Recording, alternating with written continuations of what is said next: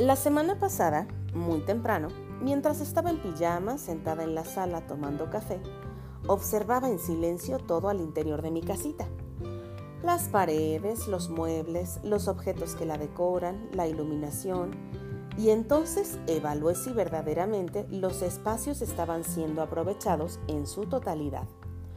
Tuve la fabulosa idea de rotar las habitaciones para reubicar las recámaras y un cuartito de juguetes y mi Cositas Production Center. Pero, ¿quién me dijo? Llevo tres días revisando cajas que supuestamente revisé antes de nuestra última mudanza, rompiendo papeles, encontrando cosas que no recordaba poseer, moviendo muebles, llevando cosas de una habitación a otra, reacomodando, colgando, guardando, subiendo y bajando. Estoy muy cansada, pero falta todavía muchito por hacer. Mi patio ya parecía centro de reciclaje, pues había varias cajas de cartón, bolsas con papeles rotos, bolsas con retazos de telas, piezas de unicel, más cajas de cartón, más bolsas con papeles rotos, más bolsas con retazos de tela y solo esas primeras piezas de unicel. Debido a las lluvias, en las últimas semanas, el servicio de limpia no ha tenido un horario bien definido Pasa cuando no llueve. Unos días sí, otros no, a media mañana, a veces más tarde, otras veces más noche, y yo seguía acumulando basura y reduciendo el espacio en mi patio. Ayer por la tarde, mientras seguía llevando cosas de una habitación a otra, platicaba vía audios de WhatsApp con una amiga. En algún momento le platicaba que debido a las grabaciones de episodios para este podcast, he estado muy atenta a los ruidos del exterior desde el canto de las aves, los ladridos de los perros de los vecinos, hasta el se compran colchones, refrigeradores. Los vendedores de tamales con megáfono. Acérquese y pida sus deliciosos tamales oaxaqueños. El de la mañana y tarde con pruebe sus ricos y deliciosos tamales. A seis pesos los tamales.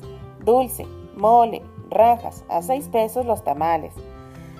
Y la señora que pasa sin megáfono muy temprano y que como casi nadie la escucha, en esta calle no tiene muchos clientes. ¿Hay tamales? ¿Tamales? Los chavitos que gritan recogiendo la basura, los compradores de fierro viejo, que son tres.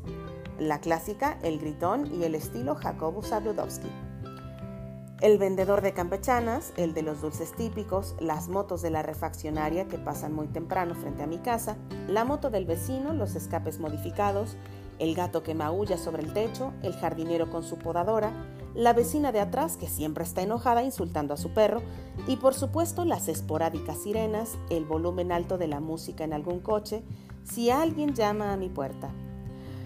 Muy atenta a los sonidos. Mientras hablaba con mi amiga, mis cuadrúpedas, Cala y Comita, comenzaron a ladrar en el jardín como si no hubiera mañana. Me asomé y cuál fue mi sorpresa que el camión del servicio de limpia estaba justo frente a mi casa. No escuché la campana ni su motor. La muy atenta, sí, cómo no. Salí corriendo al patio para decirle al conductor que me esperara, que tenía mucho que darle, además de mi respeto, por supuesto. El primer paso era meter a las cuadrúpedas a la casa, cosa que ellas hacen regularmente sin invitación y con toda desfachatez. Las dos tienen tendencias escapistas. Ah, pues no. El par de perras necias querían seguir ladrando en el jardín, una escondida bajo el coche y la otra tirada panza arriba, negándose a cooperar con la misión de deshacernos de toda la basura. Y el camión de la basura esperándome. Mi poder de convencimiento tuvo efecto solo con las hembras porque Togo, indiferente como es siempre, solo miraba la escena pero no obedeció jamás. Ok, el macho se queda en el jardín, las hembras adentro. Se metieron. El chico del servicio, que va subiendo las bolsas y botes al camión, y yo hicimos un gran equipo. Yo sacaba y sacaba y sacaba basura y él la subía y la subía y la subía. El camión avanzaba lentamente para la recolección de basura en las casas siguientes. Mi cabello ondeaba con el viento, el sudor escurría por mi frente, las cajas de cartón pasaban por mis manos y luego por las del muchacho, mientras yo gritaba al conductor, No se vaya, todavía me falta poco, espéreme, espéreme.